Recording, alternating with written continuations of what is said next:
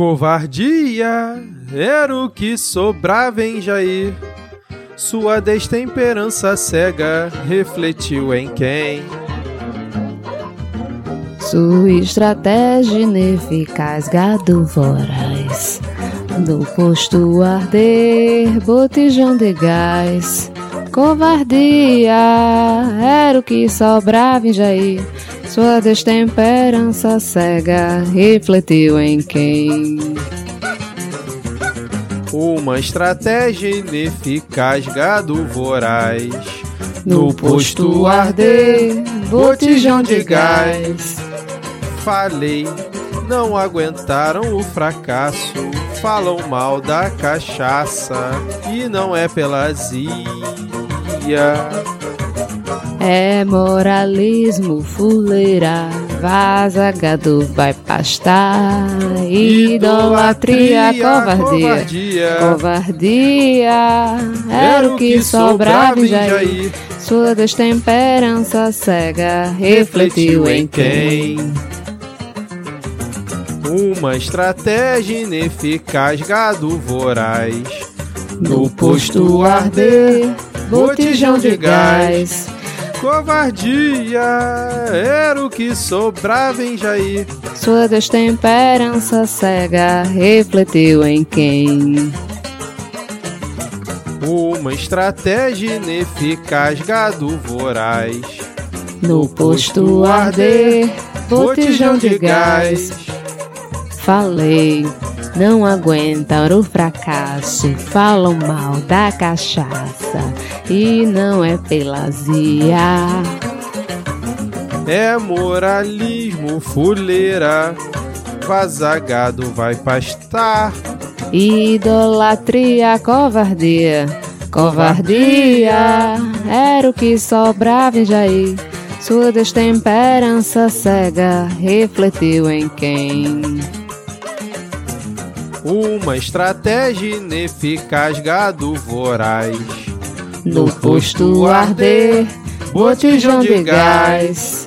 Covardia, covardia.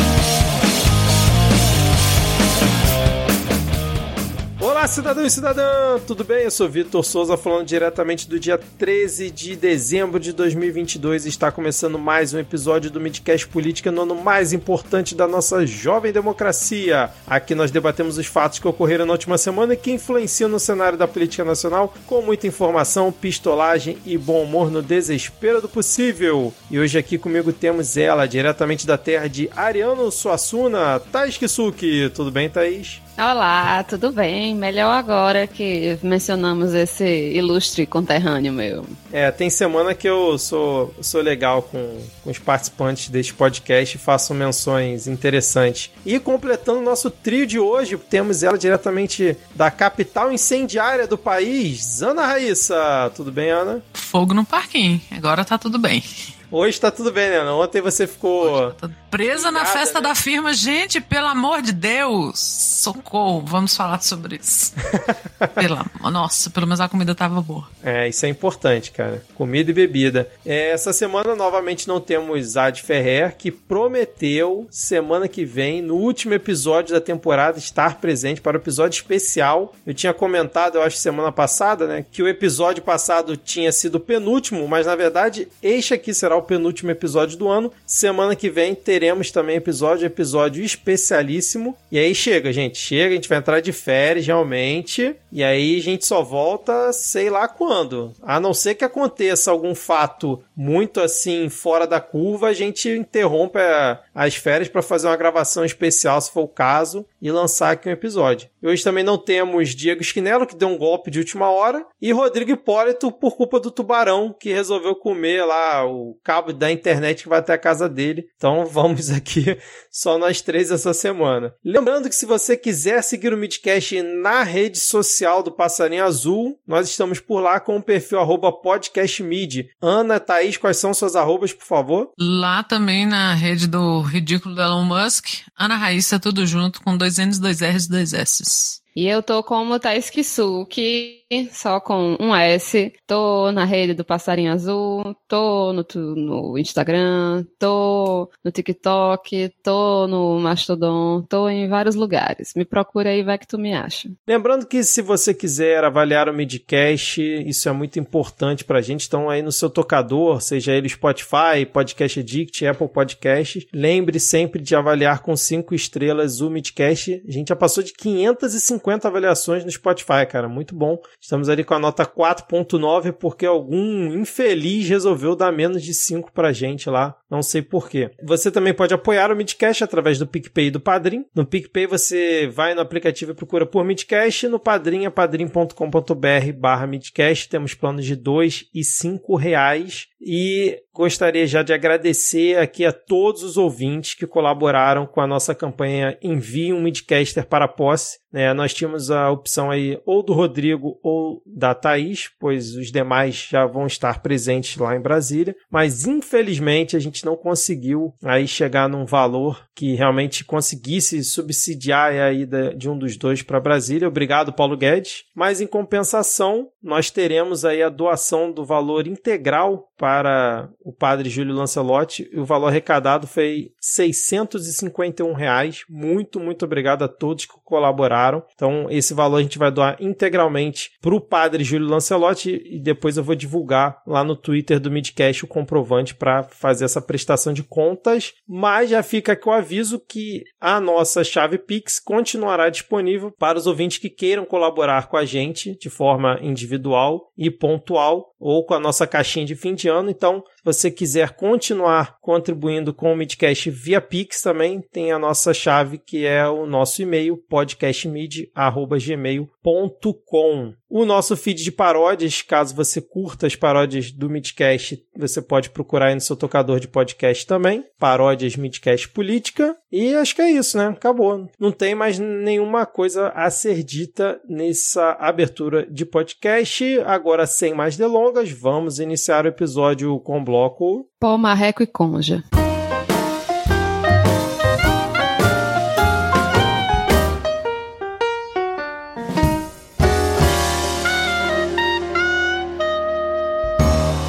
Começamos então esse nosso primeiro bloco com algumas atualizações de notícias passadas. Então a gente começa falando sobre Pedro Castillo, ou Pedro Castilho, como você preferir, que é o agora ex-presidente do Peru. A gente comentou algumas vezes sobre ele aqui no Midcast, o quanto que é difícil um presidente do Peru se manter no cargo e como já tinham tentado passar impeachment dele pelo menos duas vezes. E eis que na semana passada, parece já tem um mês, mas foi no final da semana passada, o Pedro Castilho tentou um alto golpe, né? Inclusive teve bolsonarista empolgado, falando: olha aí, Jair, aprende a fazer. Ele simplesmente dissolveu, quis, né? Dissolver o Congresso, declarou toque de recolher, estado de emergência, falou que ia ter novas eleições, nova constituinte, fez um pacotão, mas logo em seguida o Congresso que estava para votar um terceiro pedido de impeachment contra ele, que aparentemente talvez não passasse,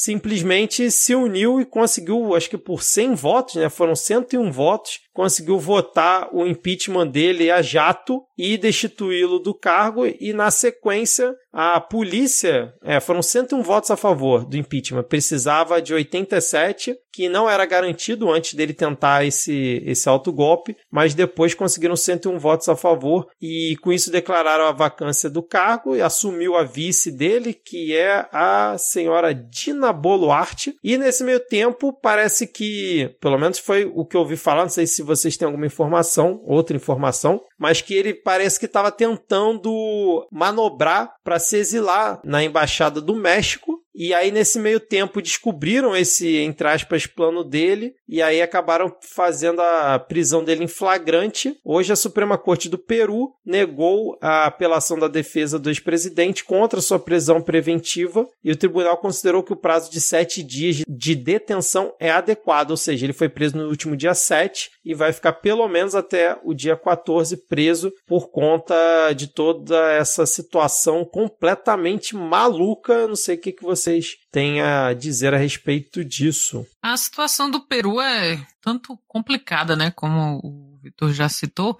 E assim, essa dissolução do Congresso lá parece uma coisa muito grave, porque aqui no Brasil é uma coisa muito grave, mas lá é um daqueles restolho de ditadura, sabe? Então, constitucionalmente, ele pode fechar o Congresso e chamar novas eleições, assim como, se eu não me engano, acontece no Reino Unido, que eles não fecham o Congresso, mas o primeiro-ministro pode adiantar as eleições. Em Israel também, eu lembro que um, uns anos atrás a gente teve, se eu não me engano, era uma proporção, tipo, em três anos foram cinco eleições para primeiro-ministro. Então, é, essas coisas que pra gente parecem muito radicais, em algumas constituições pelo mundo aí, elas são mais comuns. Quando a gente vê pelos olhos da nossa Constituição, é realmente terrível. Mas a situação do Peru é muito delicada. O Pedro Castilho, ele ganhou uma eleição apertada que virou normal, né? Nos últimos anos no mundo todo, contra a filha do Fujimori, que foi um ditador escroto e bizarro do Peru e que até hoje assombra lá, tem, tem a filha dele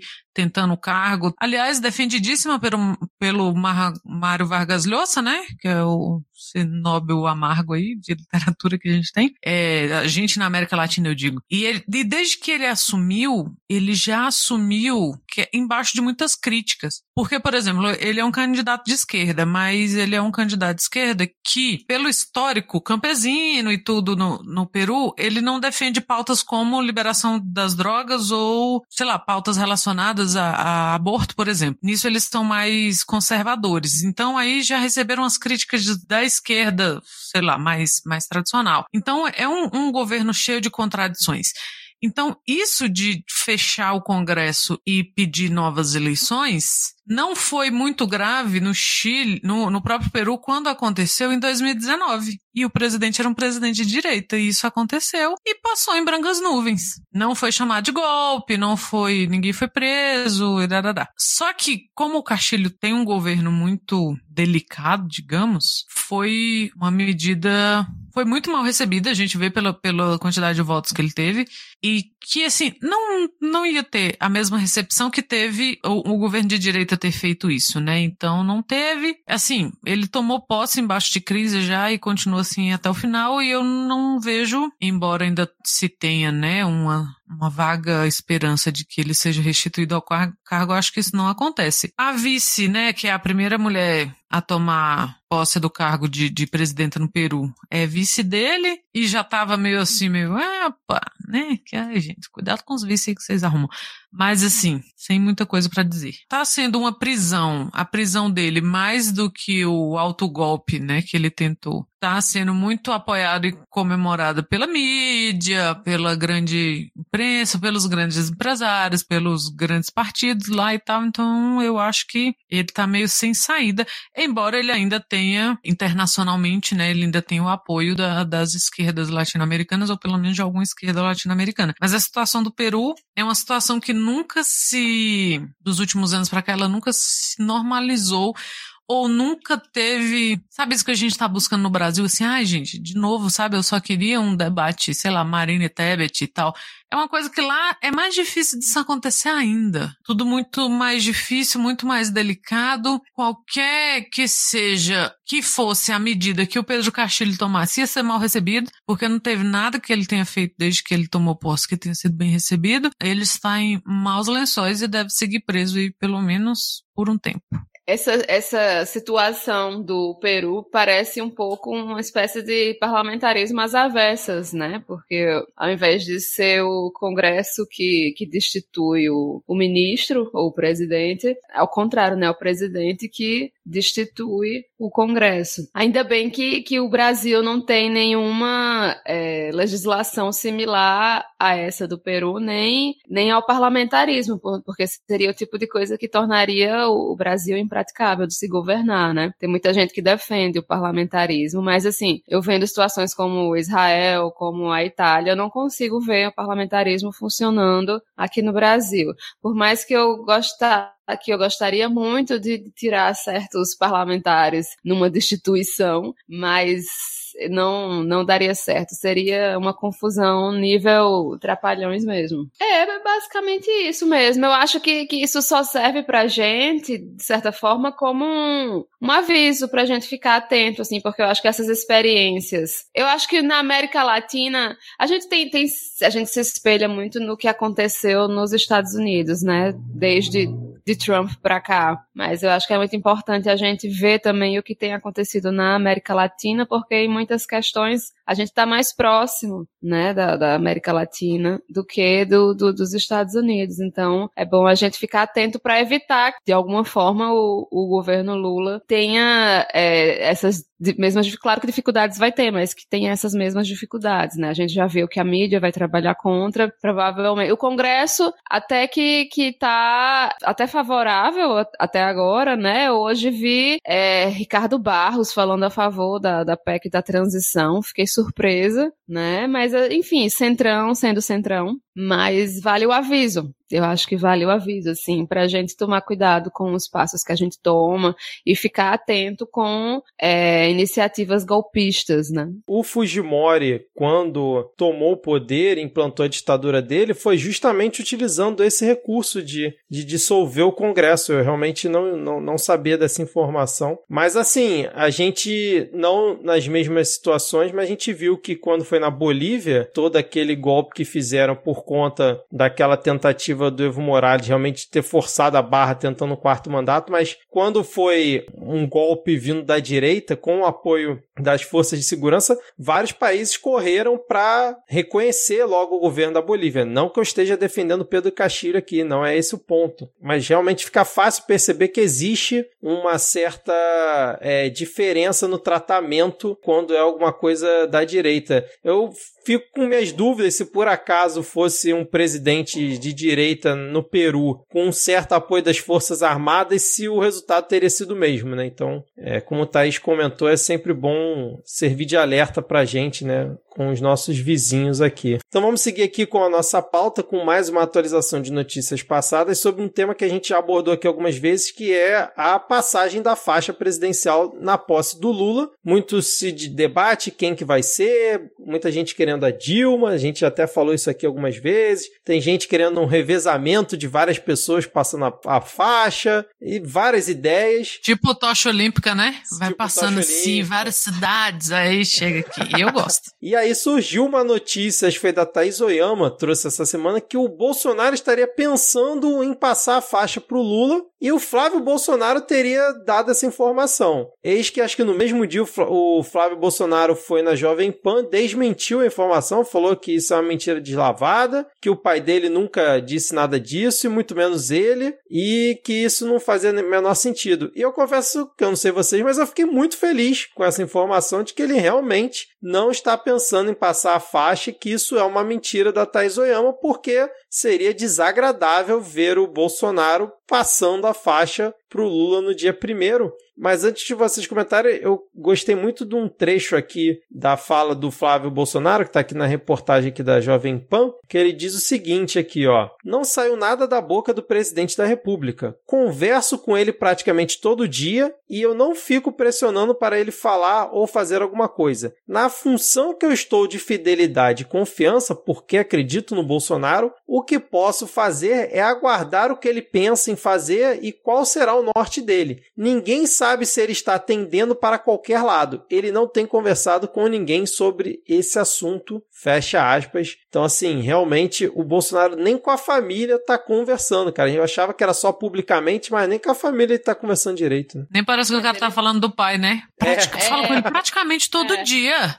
Ele tem a maior cara de quem não conversa nada com a família, que guarda tudo. Você vê, né? fica descontrolado, fica, chega nos eventos, no meio dos eventos, começa a chorar. Porque não bota pra fora, não conversa com os amigos. Aí acontece isso. Eu acho engraçado o orgulho com que ele diz que não tem a menor chance do meu pai, tipo, o bicho bem orgulhoso em falar que o pai dele arregou, né? Ele nem ele quer estar lá, nem a gente quer que ele esteja. Mas isso é um, um hábito. Então, assim, se, se você não vai, pelo menos não, não, não diga com esse orgulho todo, não, porque não é motivo de orgulho, né? Ah, não é motivo de orgulho nenhum, que, que ridículo. Agora sim, toda a imagética que está se criando ao redor do, da posse de Lula, mesmo antes né, de Lula ganhar a eleição, a, a, o Festival do Futuro, a reunião de gente que está vindo e tal. A última pessoa que tinha que estar aqui era Jair. É, é, muito do que o Lula falou na diplomação dele, sabe? Que a gente vai comentar aqui também.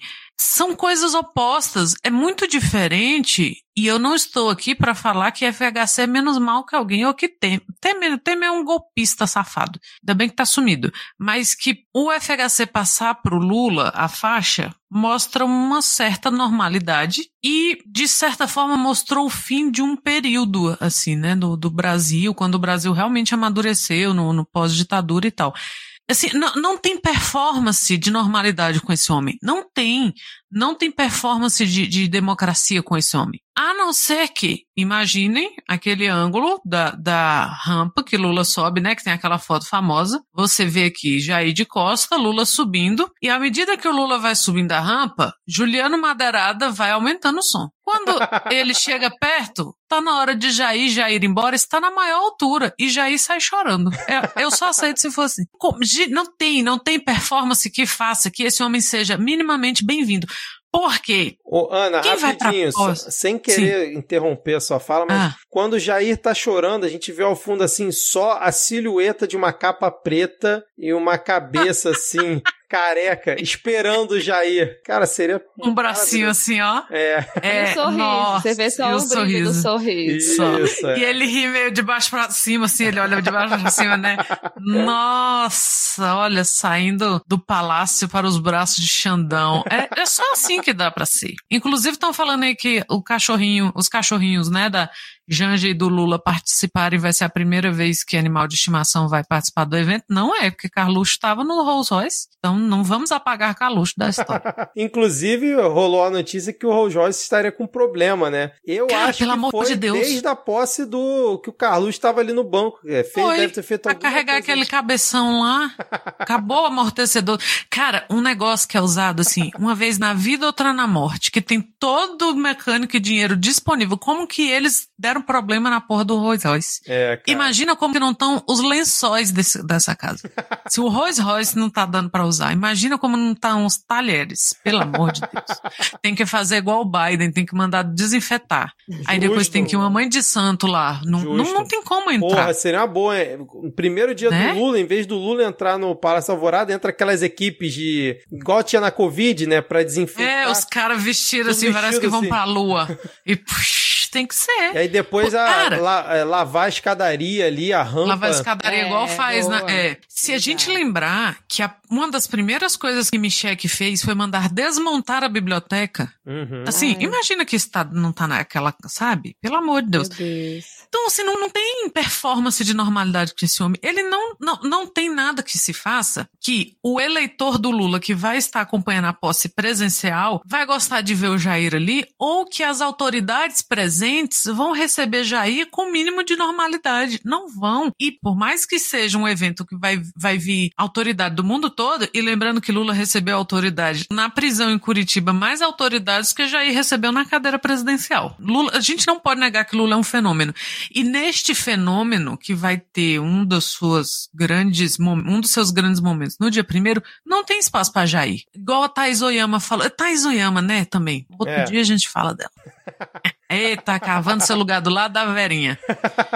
Ela, ah, porque fulano do partido dele disse que como ele está de olho em 2026, seria de bom tom ele ir lá, né, fazer essa 2026 se tudo der certo, nós estaremos há quatro anos sem pronunciar a palavra Bolsonaro. E com ele preso. É isso que eu quero para meu país. Porque ele vai estar preso, ele vai estar na papuda, assim, ó, esquecido. Não, e outra coisa, né? Ah, está de olho em 2026, o Caba sumiu desde que perdeu as eleições. Faz dois meses que a gente mal vê a cara daquele homem, a gente vê mais a pereba do que a cara dele. Do que a cara então, dele. Então, assim, como é que o Caba vai, vai passar a faixa porque tá de olho em 2026? E outra que ele não vai ganhar um voto passando essa não faixa. Vai. Agora, ainda tem uma coisa que a gente viu, por exemplo, na diplomação, non, o povo ficou o tempo todinho. Eu, infelizmente, eu não vi ainda o discurso de Lula, mas eu vi o de Xandão, e Xandão só, só ficava soltando shade para Bolsonaro, o tempo todinho mandando indiretinha, porque a democracia é isso e aquilo outro. O discurso dele todinho, praticamente, foi indireta para Bolsonaro. Então, ele não vai ter cara de chegar lá na posse, porque ele, além de tudo, ele é um covarde, pô. Ele não tem a, a serenidade de uma Dilma Rousseff, de, de, de aturar uma, uma horda de, de, de, pessoas enfurecidas contra ela. Aquele bicho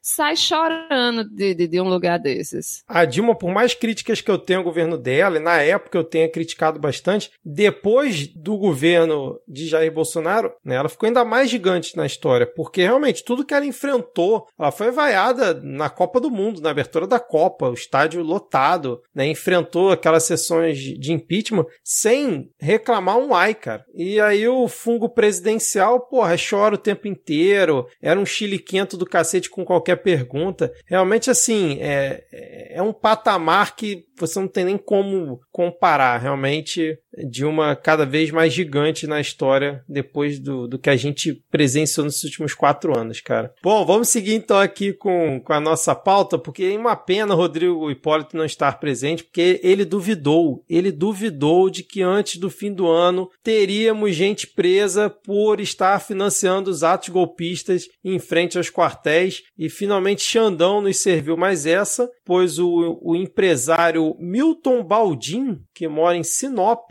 ele foi preso pela Polícia Federal após convocar CACs para diplomação de Lula. Então, no dia 26 de novembro, em vídeo gravado e divulgado nas redes sociais, esse cidadão convocou para todo mundo que tem arma legalizada fosse se unir aos manifestantes lá em Brasília e participar ali no dia da diplomação do Lula de algum evento contra isso. E ele quer de Sinop e tá lá em Brasília desde sei lá quando, participando dos atos golpistas. E o que eu achei muito interessante foi que, é, apesar da fala dele, incitando para a galera com arma para o dia da diplomação do Lula, a defesa dele negou que ele realmente quis isso e que a fala dele foi mal interpretada, porque ele não incitou que as pessoas armadas participassem das manifestações, apenas convidou a população que tem porte de arma para ir para Brasília para lutar pelo direito de permanecer armado. Só isso que ele, que ele incitou. E agora ele vai ficar bem tranquilo, é, preso. Né? Ele, eu pesquisei aqui para ver se tinha alguma atualização. Ao que tudo indica, ele continua, ele continua preso. E além disso, o Alexandre de Moraes determinou o afastamento do prefeito de Tapurá, em Mato Grosso, né, o senhor Carlos Alberto Capelletti, né, pelo prazo inicial de 60 dias, ele está afastado, por também é, supostamente ter apoiado os, manifesta os manifestantes em Mato Grosso e, além disso, aplicou uma multa no valor de 100 mil reais aos proprietários dos veículos que participaram desses protestos ali na região e, além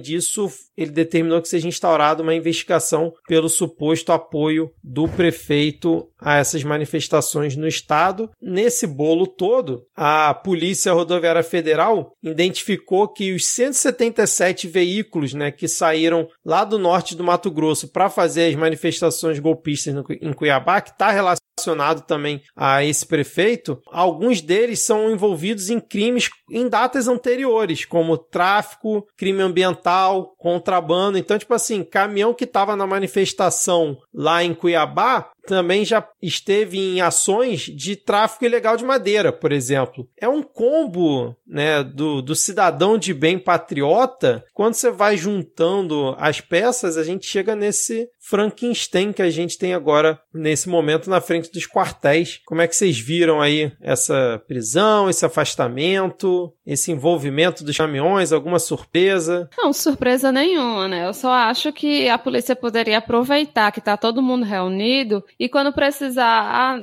tipo, ver quem tá preso, ah, não, é trabalho análogo à escravidão, vai dar uma olhada ali na frente do quartel, ver se tem alguém para buscar para prender, né? Tráfico de, de, madeira, de animais silvestres. Então, esse pessoal, assim, que tem esse, esse tipo de crime que já adora, miliciano, não sei o quê, dá para dar uma chegada, assim, na frente do quartel, em bloqueio, que aí já facilita o trabalho da polícia, né? Não que a polícia se esforce muito para prender bolsonarista, né? Como vamos comentar daqui a pouco.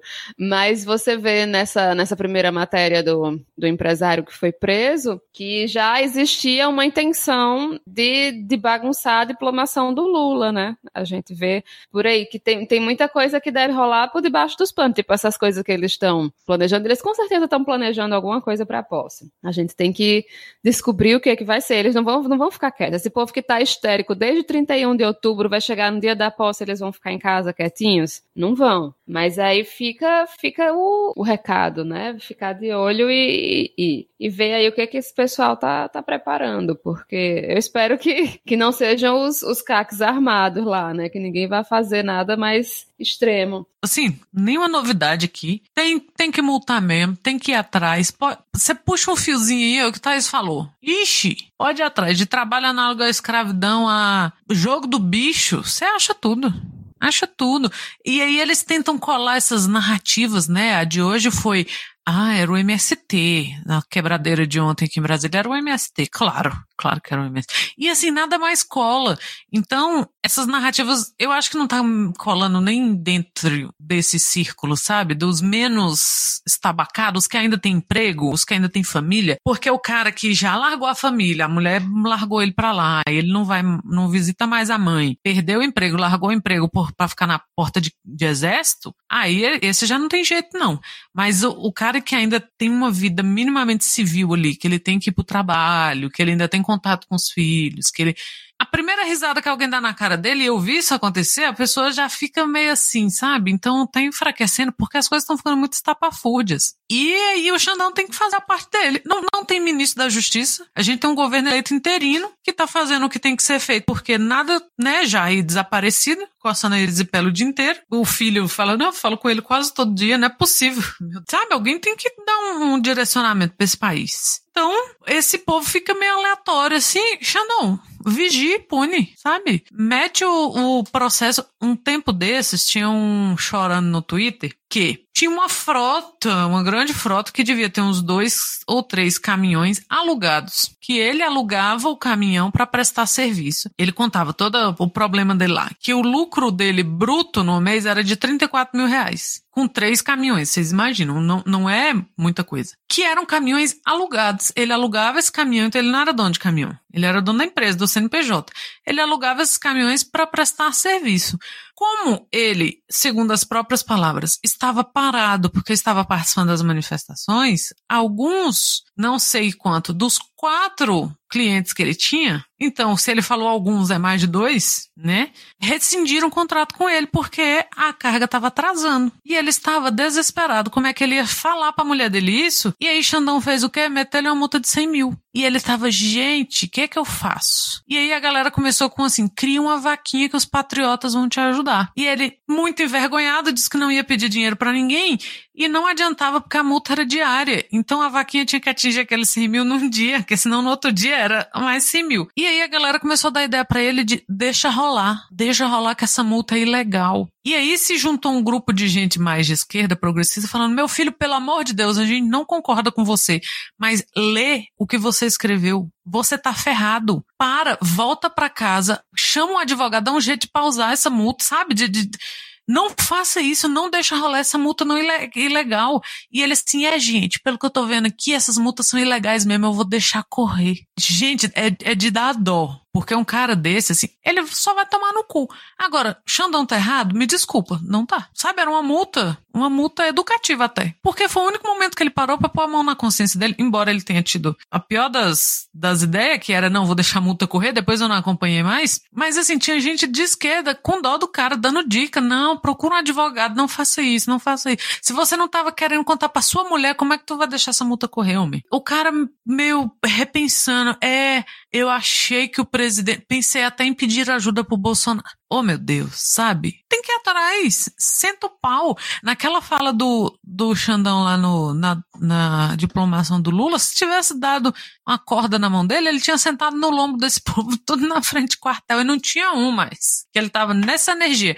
Tem que ir atrás de prefeito mesmo, tem que ir atrás de, de empresário mesmo. Se tem gaiato no navio, que afunde junto com o navio para aprender a, a ser esperto. Não, tem que começar a tratar essas coisas com a gravidade que elas têm. A gente só não tá mais lascado porque são focos pequenos. Aqui em Brasília, no nosso caso, além de ser pouca gente, a, o setor militar urbano é bem afastado do centro. Então, assim, não atrapalha o dia a dia de ninguém, a não ser de quem mora lá. Então, não tá causando grandes problemas. Mas para quem é, assim, no meio da cidade, no centro, não sei o quê, isso vai, vai criando problemas e tá todo mundo de saco cheio. Então tem que começar a tratar essas coisas com a gravidade que tem. Senta o pau. Tô nem aí mais. Não, ainda não mais que, além de você atrapalhar a cidade, você percebe que a pessoa que é minimamente razoável vê o descolamento da realidade, até mesmo se for bolsonarista. Porque ele vê, cara, uhum. o Lula tá sendo diplomado, tá tudo rolando, PEC da transição acontecendo, posse sendo toda é, programada. programada. Enquanto isso, a galera tá, porra, em frente ao quartel, tentando bloquear bloquear a estrada.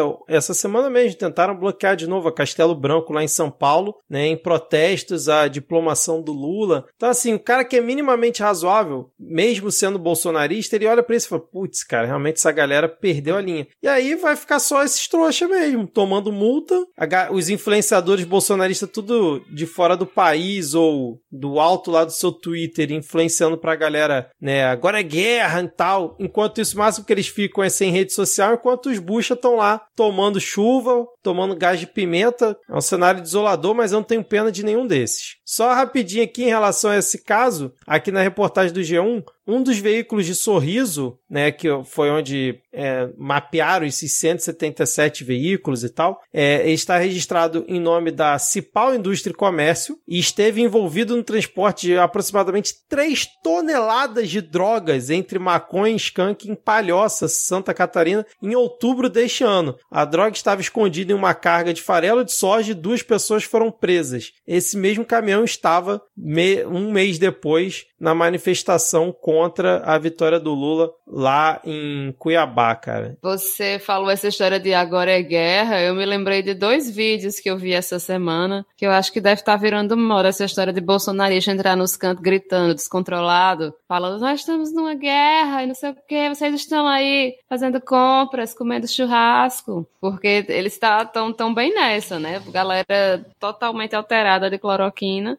e, e, chegando lá nos cantos e gritando, ah, não sei o que, agora é guerra. E gritando assim, histérico mesmo, assim, sabe? Você vê que é uma pessoa que não tá bem. Não tá nada bem, cara, exatamente. Vamos seguir aqui porque temos aqui um momento pra gente dar uma risada. É, chegou o momento de polêmicas, piadas e tretas aqui, porque temos Marreco novamente na nossa pauta. Ele que reclamou durante a, a campanha: ah, o PT tá querendo impugnar minha candidatura, o PT isso, o PT aquilo. Aí foi lá, lambeu as botas do Bolsonaro, posou do lado dele em, em debate na Globo, na Band, no Cacete cacete a quatro, declarou voto no Bolsonaro, passou a eleição, ele foi eleito né, senador pelo Paraná, e eis que agora o PL, partido do Bolsonaro, está pedindo a cassação do mandato do Moro. junto à justiça e nós não sabemos maiores detalhes porque está é, justamente sob segredo de justiça. Ah, mas integrantes da, da legenda né, do, do PL, do Partido das Lágrimas, informaram que o pedido já foi feito no Paraná com o respaldo da direção nacional da legenda E eis que o Marreco tuitou o seguinte: soube pela imprensa que Fernando Jacobo, presidente do PL do Paraná, e Paulo Martins, segundo colocado nas eleições paranaenses, né, que era o candidato do Bolsonaro ao Senado por lá, ingressaram com ação buscando caçar meu mandato de senador. Anote esses nomes. Maus perdedores que resolveram trabalhar para o PT e para os corruptos. Óbvio que ele tinha que botar o PT no meio da, da fala, né? Da minha parte, nada temo, pois sei da lisura das minhas eleições. Agora impressiona que há pessoas que podem ser tão baixas. O que não conseguem nas urnas, tentam no tapetão. Cara, ele realmente conseguiu ainda meter o PT no meio da fala. E, cara, Moro, cara, você tá só colhendo o que você plantou. Bem feito. Espero que, que venha tudo de pior aí pra você. É muito doido porque o Moro não existe sem o PT, né? Tudo ele tem que trazer à tona PT e corrupção. Corrupção. Porque é, é isso, né? O que resta para ele, né? Ficar falando, repetindo, feito um papagaio, corrupção, corrupção. Até o papagaio, assim, sabe mais do que duas palavras, né? Sérgio Moro só sabe PT e corrupção. Agora, quem diria que o casal Marreco, nesse final de ano, seria o motivo da nossa felicidade? Quem diria que esse casal traria tanta felicidade pra gente? Nunca pensei. O ódio que eu já tive desse homem, nunca imaginei que ia dar gostosas cagadas com ele. Meu Deus, é bom demais. Olha, que, que alegria. Eu não sei porque que Rosângela não gosta de estar casada com esse homem. Olha que alegria aqui. é sempre, só, só sorriu. Sempre a novidade, né, cara? Sempre a novidade. Nossa, é bom demais. Olha, Moro, um, um recado para você, cara. O homem que se vende sempre recebe mais do que merece. Aquele papelão que você fez, todo papelão que você fez, do dia que você nasceu ao dia que você começou na mídia. não se paga, brother, pelo amor de Deus, sabe? Apareceu do lado de Jair, depois de ter sido escorraçado, fez aquele papelão ridículo de ministro.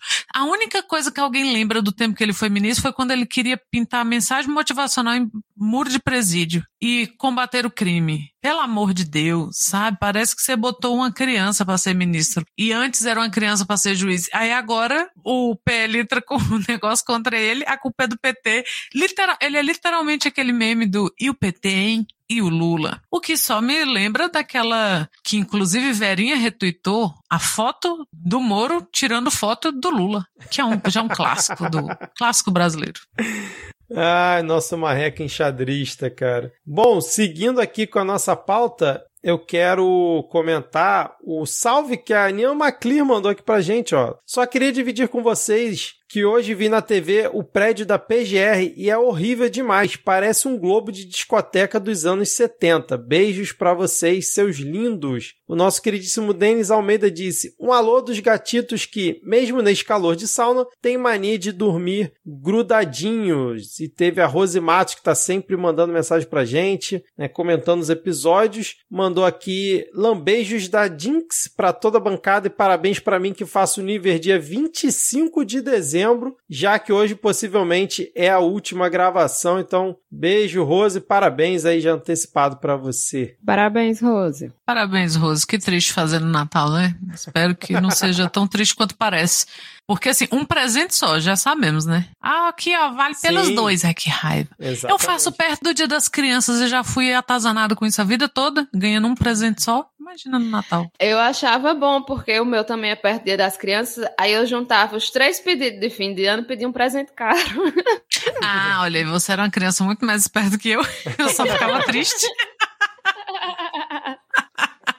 ai, ai. Vamos então fechar esse nosso bloco com o último tópico aqui da pauta, que é o momento Conja. Temos novamente aqui a Conja no Midcast. Aproveitar, principalmente que o Rodrigo hoje não está aqui gravando. Temos dois fatos sobre ela. Primeiro, o TRE de São Paulo recomendou a reprovação das contas da Conja, né, que foi eleita deputada, é sempre, é sempre bom lembrar. E aí, o parecer do, do TRE diz o seguinte, ó, entre as falhas indicadas estão gastos com combustíveis para veículos aos quais não foi possível identificar se estavam ou não servindo a campanha, despesas com fornecedores que têm inconsistências fiscais e gastos que não passaram pela conta bancária da campanha. O TRE indica que a, a Rosângela Moro terá que devolver 853 mil reais ao Tesouro Nacional por gastos irregulares pagos com o dinheiro do fundo partidário. Também caberá a devolução de outros 6.845 reais por recursos de origem não identificada, mais 17.500 reais por impulsionamento de conteúdo na internet e a devolução de 1 milhão e 89 mil reais por gastos eleitorais irregulares pagos com recursos do Fundo Especial de Financiamento de Campanha. Todos os valores deverão ser devolvidos ao Tesouro Nacional. Mas apesar... Ela vai devolver mais do que ela declarou, né? A campanha dela que declarou 2 milhões e 800 mil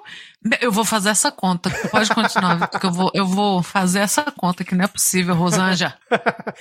Mas apesar da desaprovação das contas, o documento do TRE não impede que a diplomação de Rosângela seja realizada. E além disso, além desse, dessa reprovação das contas da Conja, que já tinha acontecido com o Moro também, né? É um casal unido até nesse momento. A gente teve um fato quase que inédito desde que a gente começou a acompanhar essa epopeia da Conja, que foi uma foto dela ao lado do Marreco, sorrindo, mas sorrindo, parecendo estar minimamente feliz. Só que ao lado dela também estava Deltan Delagnol. E foi naquele momento em que eles estavam se preparando para assistir o jogo do Brasil na Copa. Jogo esse em que o Brasil foi eliminado pela Croácia, diga-se de passagem, que o Marreco estava com a blusa horrorosa do Brasil, como muito bem lembrou aqui a Ana. E Conja, acho que finalmente usou amarelo numa situação em que ela não parecia realmente estar pedindo socorro, parecia apenas estar animada com a seleção brasileira. Este é talvez o milagre da Copa do Mundo, né, cara?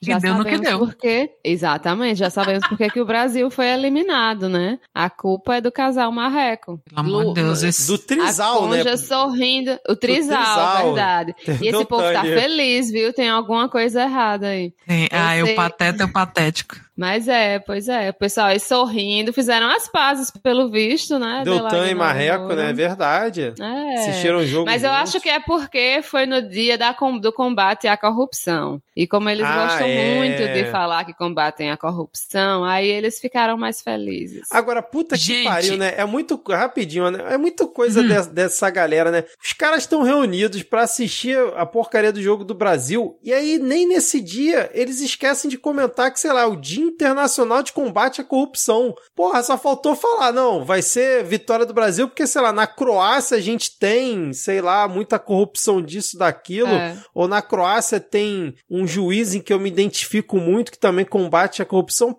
Porra, cara, você tá lá num espaço lá com a caipirinha na mesa ali atrás de você na foto, você falando em combate à corrupção no meio do jogo do Brasil, cara. Pelo que saco Deus. essa gente deve ser numa festa, é. né? Nossa, é. que saco. E, Vitor, quando você mandou esse link pra gente, que foi quando eu falei do, da, gente, a camisa do Moro é ridícula, ridícula. É uma camisa do Brasil e é a mais feia possível. É a camisa da Top. Mas, oh. a, mas, agora, Ana, eu acho que essa camisa é tipo da, da seleção de handball, alguma coisa assim. Depois eu vou procurar. Porra, pelo amor de Deus. Porque topper tem mal caras. Pode ser, é, pode ser. É a cara dele ser de futsal. É mesmo. Não, ó, ridícula. Ridícula. Ó, puta merda. Não, o Dallagnol também não tá uma beleza, né? Mas assim, tudo, tudo feio, mas Conja estava super feliz. Só que você mandou, e a gente ficou falando da camisa feia dele, e ficou na minha cabeça, assim, dia de orgulho ao combate à corrupção. E eu fiquei que nem aquele meme que o cara passa o dia todo assim no ônibus e comendo pensando, e eu, orgulho ao combate da corrupção? Cara, eles inventaram esse dia, não é possível. Aí daqui a pouco eu lembrava, eu, porra, orgulho, isso é invenção da Lava Jato, não é Cara, eu fiquei perturbada horas com isso. Aí eu, porra, voltei, olha, voltei no, no WhatsApp, abri, aí eu, porra, é de internacional de combate à corrupção. Mas eu fui perturbada horas com esse negócio, achando que era dia do é orgulho, é do combate à corrupção. Ainda fiquei assim, é bem a cara deles mesmo inventar um nome ridículo desse. É, Julguei é. o Trisal aqui. Ó, vi Cara, aqui, o joinha. Ó, rapidinho, o joinha esses homens fazem direito. Rapidinho, ó, essa é uma camisa da seleção brasileira retrô, né, da, hum. da Topper. Deixa eu ver aqui, não disse a do futsal, acho que é tipo retrô da seleção de futebol, de futebol mesmo, que fizeram. É, a Topper fez uma versão retrô, sei lá. 70. Não, é. tem, tem retrô muito mais bonita. Mas ela também tá com a camiseta que é meio uma bandeira do Brasil meio estilo estilizada, né? Estilizada, é. E reparem que no outro link que a gente tem, que ela, que é do, da reprovação das contas dela, que ela tá de branco, ela tá com a correntinha que tem uma micro bandeirinha do Brasil de, de, de ai, gente. Olha, esses parangolé de bandeirinha do Brasil estilizada, que coisa ridícula. Parece coisa da Ana Maria Braga. Essa mulher. Não, agora, Essa mulher precisa de uma amiga, gente. Eu achei engraçado. O problema é se as amigas tiverem o mesmo bom gosto que ela, né? Aí não adianta É. de nada. Mas eu achei engraçado que o primeiro comentário que aparece aqui pra mim é do Carlos Alberto Júnior, dizendo, bando de pé frio. É mesmo? É, Aí tem um outro que aparece pra mim, que já tá explicado porque a gente perdeu, foi essa foto amaldiçoada. é o bando de pé frio mesmo, aí tem assim, 10 likes. Nossa, a foto flopou de tudo, meu Deus do céu. Gente, que horror. mas pelo Cuidado, menos. a- se mas- estiveram numa festa e tivesse esse trisal te olhando assim, sai fora. Não deixa pagar a bebida pra você. Mas, mas pelo menos temos a Conja sorrindo. Vamos ver como serão as cenas dos próximos capítulos dessa. Eu novela. espero que ela esteja sorrindo antes do jogo e não depois. Bom, na cara, mas tô vendo aqui o tweet do Moro. É, é a desculpa, volta. É uma coisa. Porque ele fala assim: no dia do combate, no Dia Internacional do Combate à Corrupção, vai ser nos 3 a 0 pro Brasil contra a Croácia na Copa do Mundo. Mas depois temos uma casa para consertar com o nosso time. Aí marca a, a Deus, Conja, cara. Por favor, velho. Nossa.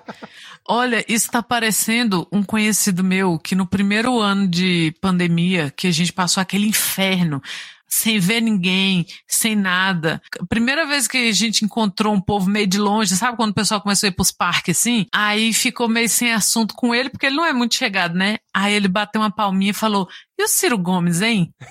Essa é a energia desse tweet. Esse...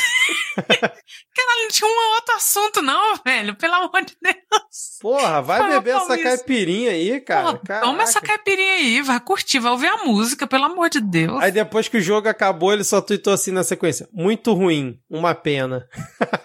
tá que pariu, cara. Ai, que homem interessante, Ah. Rosângela. Não tinha outro, não, né? Ou- Bom, depois que a gente encerrou agora esse momento conja, né? Vamos seguir com a nossa pauta e vamos pra onde agora? Fogo no parquinho em Brasília. Brasília está pegando fogo.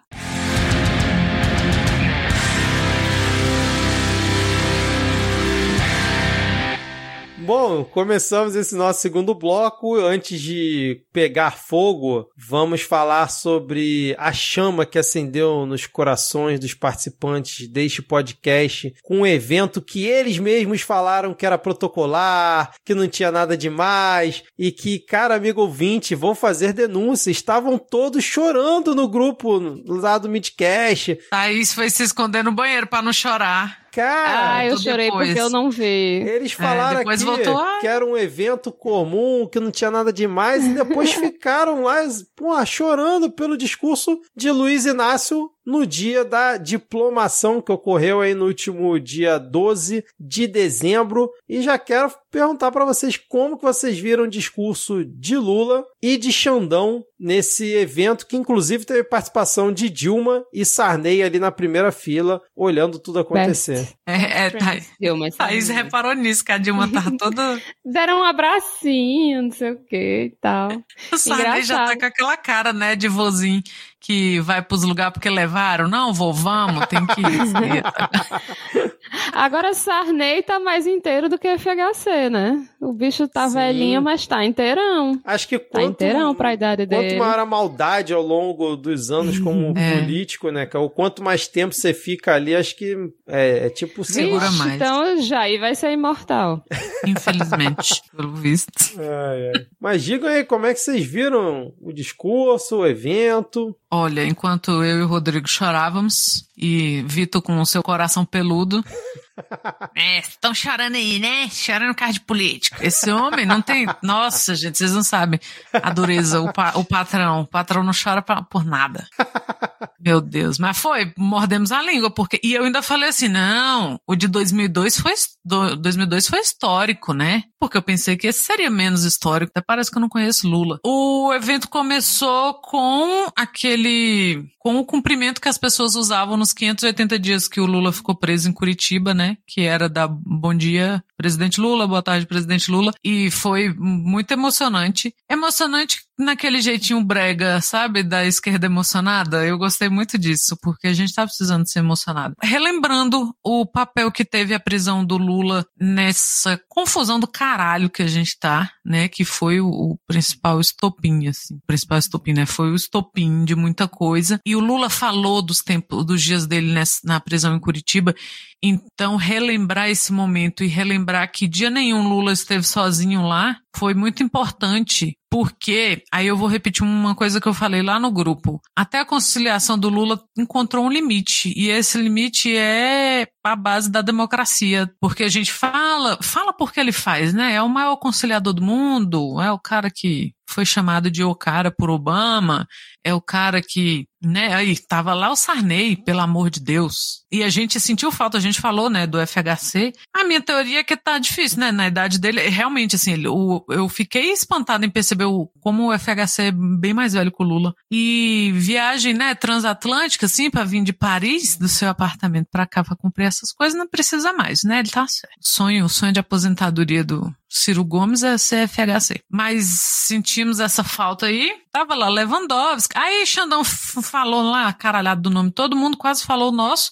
Mas foi importante, como Lula pontuou, desde as pessoas dando boa tarde para ele, como faziam nos, nos, acampamentos em Curitiba, até na fala dele, no próprio choro, porque no, na, na hora que o Lula chorou, ele, ele lembrou muito o próprio papel, quando ele fala que vocês não sabem o que eu passei para estar tá aqui. E é muito importante o Lula, às vezes, pessoalizar porque a figura do Lula, o Lula, né, às vezes a gente acha que é assim, o Lula fenômeno, que é o Lula que foi preso em Curitiba e que falou que ele não poderia ser morto, porque se ele fosse morto ele ia virar Marte, e você não parar a primavera, essas coisas ele se encontrou naquele momento com o Lula homem, que estava ali, sabe? Que estava ali com a segunda esposa. Não tem como não lembrar da dona Marisa, quando você vê a Janja lá. E eu acho que a Janja tem, mostra um respeito pela imagem da dona Marisa, de, de certa forma ali. Então tudo isso foi muito emocionante, né? Como transformar uma cerimônia protocolar e chata pra caralho num negócio emocionante? Pergunte a Lula. Algumas coisas que você percebe na fala dele, que, que é esse limite da conciliação do Lula, que em momento nenhum ele deixou de dar nome aos bois. Ele deixou de falar da prisão dele, em momento algum ele deixou de falar de extrema direita e da ascensão da extrema direita no mundo todo, do crescimento da extrema direita como um fenômeno mundial e como esse fenômeno ele ele ameaça a democracia, como o fenômeno das fake news ameaça a democracia. Ele não deixou de falar da tentativa de compra de votos do Jair com o uso da máquina pública e que mesmo assim falhou. Ele não deixou de agradecer os milhões de votos que ele teve, de votos que ele teve e que a gente viu o quão, o quão próximo esses números foram, né? Porque, assim, o Lula teve a maior votação da história, mas o Jair teve a segunda maior votação da história, o que é uma merda. Eu fiquei muito impressionada, nas eleições americanas, eu ouvi, sei lá quem na Globo News, falando que o Biden teve a maior votação na história americana, mas o Trump teve a segunda maior votação. E aqui aconteceu a mesma coisa, aconteceu a mesma coisa na Argentina, aconteceu a mesma coisa na Colômbia, aconteceu a mesma coisa, sabe? Então é uma tendência, é uma tendência na França. Então, assim, é, e o Lula não deixou de lembrar dessa tendência, mas ele não deixou de agradecer esses votos e ele não deixou de lembrar o tempo todo da alegria, que ele falou muito do que o brasileiro escolheu, né, escolheu a democracia, mas escolheu ser feliz.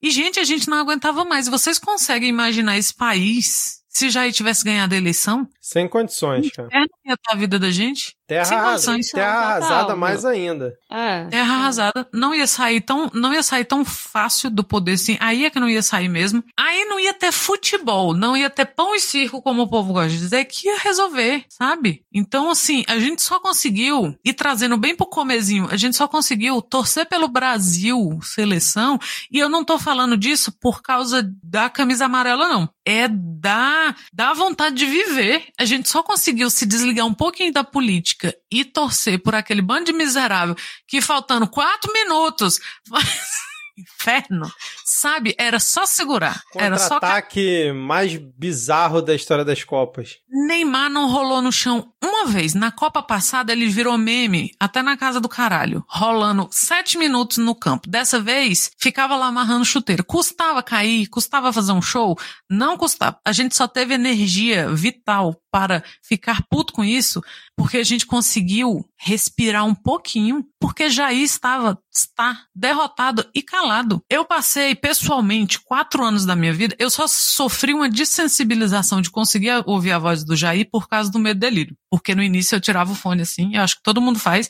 Os meninos mesmo pedem desculpa, né, quando coloca áudio. Mas no início era muito difícil, eu não conseguia ouvir notícia. E eu fui sofrendo essa desensibilização para conseguir acompanhar. Mas uma coisa que me acompanhou esses quatro anos e que eu não consegui desensibilizar era quando eu escutava a frase o presidente Jair Bolsonaro. Eu não consigo superar essa frase. Porque essas emoções, né, são, são parentes. Essa emoção ruim, eu tenho, eu tenho sentido o oposto dela toda vez que eu escuto o presidente eleito Luiz Inácio Lula da Silva. É, chega a ser inacreditável.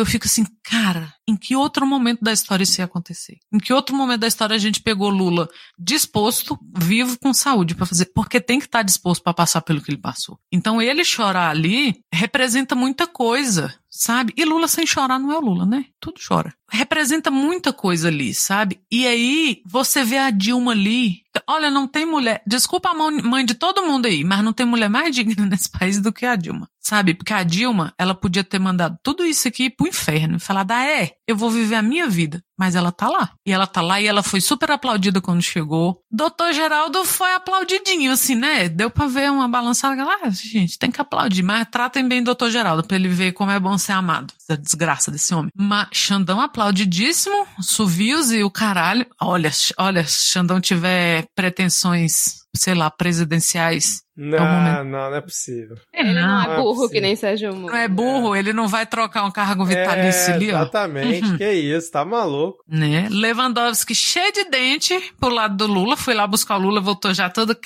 E o Gilmar Mendes sozinho, cara, tudo. Só Hello Darkness, my old friend, sozinho, esperando o extrovertido pegar ele lá no meio. Gente, olha, ilhado lá, viu? O, e, vocês viram os bolsonaristas querendo pegar no pé daquela fala do. Esqueci qual é o nome do ministro do TSE, que ele chega no ouvido do Xandão e fala assim: missão dada, missão cumprida. Que aí os caras ficaram ah, falando. Não vi, ficaram puto com isso. É, foi logo no início da cerimônia que o Xandão fala assim: ah, eu queria pedir pro. Acho que é o Benedito. Queria pedir pro Benedito, falando de tal, irem lá trazer pra cá ah, o Lula e o, e o Geraldo. Aí uhum. o, o, cara passa por trás do Xandão, o Xandão deixou o microfone aberto, que ele tinha acabado de falar, e o cara fala no ouvido do Xandão: missão dada é missão cumprida. E vazou Ai, eu não vi na transmissão. Isso. Ah, Aí os bolsonaristas. Isso, né, gente? Ué, que missão dada é a nossa falinha. essa? Como assim? Ah. Que absurdo. Então, é- Mas é... o povo tava pegando no pé do Lula ter tomado água na hora do hino, né? Então, é. assim, o Lula fez o que eu faço quando as pessoas estão rezando nos lugares. Eu fico ali, né, com aquela cara de paisagem e põe a garrafinha ali, ó, e é 500 ml de água, que eu não... Ele fez a mesma coisa que eu. Mas porque também, quando a câmera passava, você via que tava cada um num pedaço da, da música, gente. Por favor. E, então, assim, iam criar, ficaram caçando umas filigranas, assim, sabe? Eu não sei como não falaram da Janja e da Lu Alckmin, que estavam lá também, inclusive belíssimas, belas mulheres, não estamos aqui para elogiar a aparência de mulheres, mas, assim, depois de tanto tempo, né, de Michelle, né? Mas não fisicamente, é, é a energia, é o, o mojo ali da pessoa, sabe? É alta astral. Uma zoeira, um povo aplaudindo e assoviando, gente, dentro da, né, esses decoro brega assim. o deputado assim, lá, qual, o deputado da Bíblia, aquele que, que falou pro Jair. Ai, aquele print que você mandou. Só um louco para falar com outro louco, não sei se os ouvintes lembram disso, né? Aquele deputado, eu esqueci o nome dele, que ele falou no, na Câmara, né? Quando tava falando sobre Bolsonaro de coronavírus e tal. E ele tá lá no meio da galera que tá em pé lá atrás, depois peguem o vídeo, e tá lá balançando a Bíblia, exaltado, emocionado com o discurso do Lula, cara. Nossa, e o print que você mandou é muito bom, porque parece aquela cena de onde está o Oli, que tá cada um fazendo uma coisa e ele super aleatório com a Bíblia gritando assim no meio. E você, alguém postou também uma foto do staff que trabalha, né, no cerimonial do TSE. Então, a, pessoal da Copa, o pessoal da segurança filmando Lula e assistindo. Foi super bonito, foi muito significativo. O diploma é impresso num A3, então desse tamanho assim, ó. É um diplomão, aquilo ali, ó. parede, né? Por isso que o povo tem um instituto para botar as coisas tudo bem, porque só o diploma ocupa uma parede todinha da pessoa. É, tem que ter um instituto. Dentro de casa não vai. Então foi super significativo. Aí depois veio o quê? A fala de Xandão. E Xandão estava para arrepiar. Certeza que Jair ali tremeu. Já foi atrás do passaporte italiano. Porque Xandão não de... só não falou o nome dele, mas ali arrasou. Falou mais tempo que o Lula, se eu não me engano, não foi? Acho que foi um pouco sim. É, o Lula falou quase 15 minutos, né? E o Xandão acho que falou um pouquinho mais. Thaís, você afinal assistiu do Lula ou só ficou no do Xandão mesmo? Não, infelizmente eu não não consegui. Minha vida tá uma loucura esses dias. Não consegui parar pra assistir. Eu comecei a assistir mas aí, quando começou o hino nacional, tive que fazer outras coisas, não voltei mais. Esse é o problema, entendeu? Eu inventei de tomar banho, me depilar, é por isso que feminista não se depila. A pessoa inventa de se depilar, perdeu o discurso de Lula, tá vendo? Por isso que Política e depilação não, não combina. Não, não combina, velho, não combina. Tenho que levar esse aprendizado pra vida. Mas, assim, eu consegui é, pegar o discurso do, do Xandão, né? E foi muito do, do que, do que a Ana Raíssa já falou falou, né? Que foi muito enfático, sim, sobre o, um pouco do, do, processo que foi, né? Que, que a gente conseguisse, de fato, chegar a esse momento, né? Conseguisse ter uma eleição com o um mínimo de. Porque crimes eleitorais aconteceram, a gente sabe que aconteceram muitos e a gente já listou aqui várias vezes aqui no, no podcast mas que graças à, à atuação, eu diria do Xandão mesmo, porque a gente for juntar assim o STF todinho, os S tudinho que tem, não, não, não tem ninguém que chegou aos pés do que Alexandre de Moraes fez. Inclusive, a gente muitas vezes foi crítica às, às decisões dele, que depois se mostraram acertadas, né? Então, assim, a gente vê que todo esse processo de manutenção da, da, da, democracia, né, como tudo isso foi feito a partir de, de coisas assim, muito de, de detalhes que, que fizeram a, a diferença, né. Ele falou categoricamente, só faltou citar o nome de Bolsonaro, né, tudo que, que, que foi feito para se tentar impedir que as eleições fossem feitas de, de forma democrática.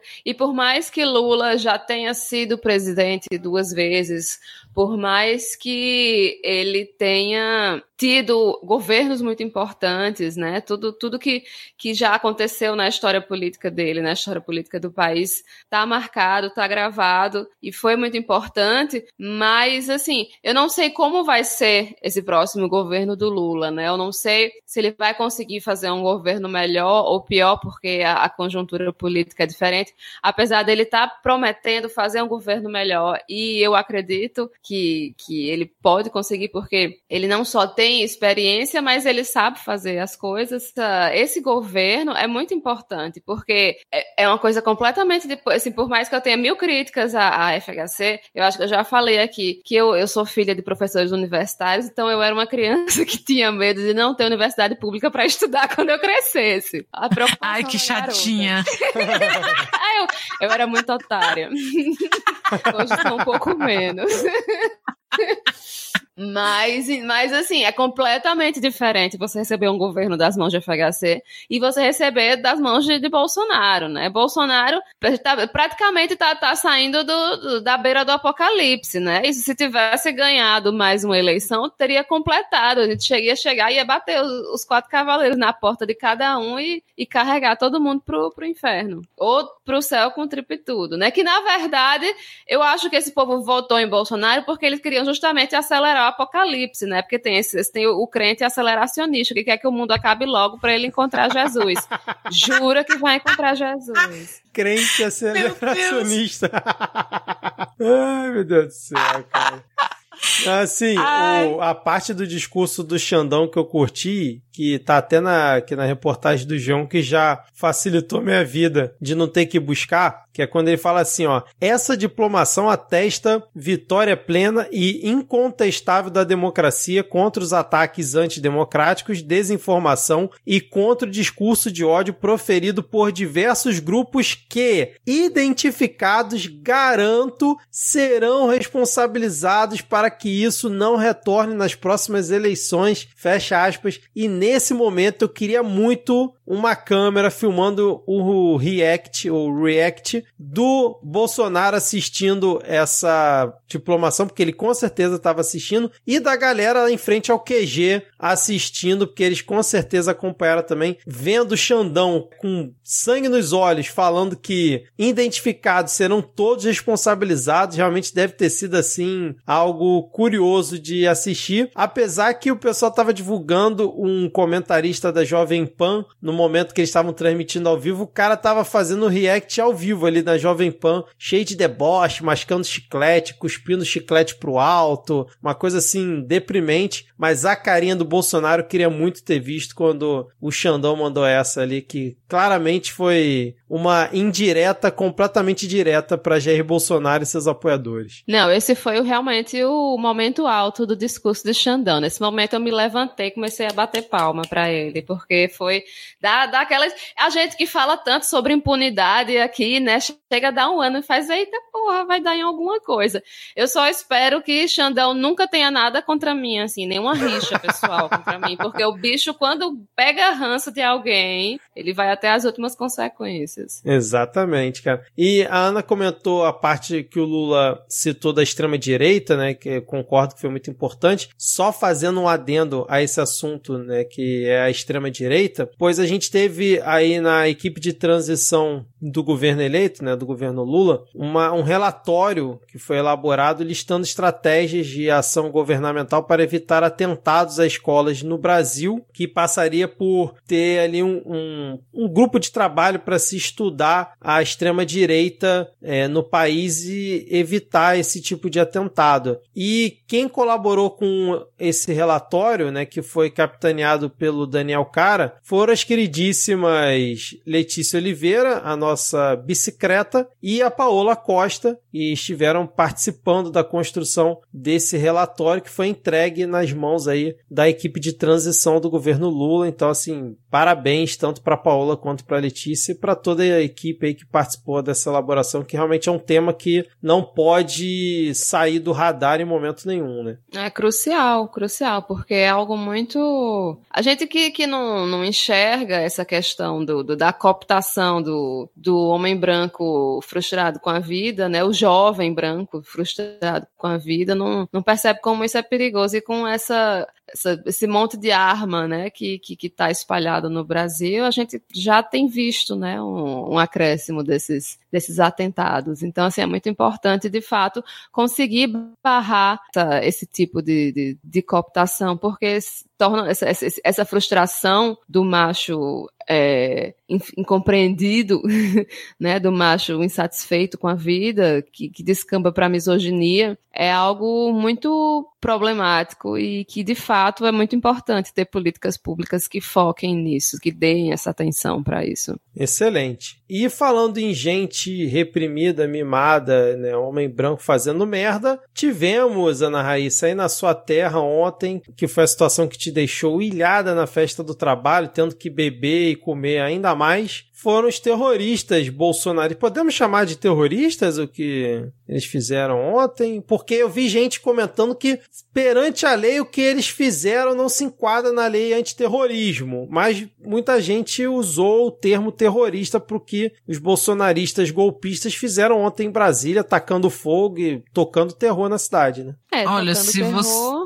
é. é a palavra adequada. É, nossa, é. literalmente tocando terror. E se você pôr fogo em carro de pessoas que não tem nada a ver, né? Porque teve gente saindo do trabalho e chegou no estacionamento, o seu carro estava completamente queimado e escondendo botijão de gás ao redor do carro, deixando lá estrategicamente posicionado. Não é terrorismo? O que será terrorismo? Professor se manifestando por melhores condições de trabalho ou estudante se manifestando por não ter bolsa cortada? Não, tentando então, jogar o, o, ônibus do viaduto. Vocês viram essa? Que coisa. E um colega de trabalho estava passando no viaduto na hora. Ele falou que só foi entender depois que ele passou. Porque Caraca. ele estava ele tava fazendo o viaduto por baixo, era já umas umas oito e meia da noite e ele não entendeu. Quando ele viu aquele ônibus em cima, Ele falou que a primeira coisa que passou na cabeça dele foi um assalto a banco. Ele falou: caramba, será que teve algum.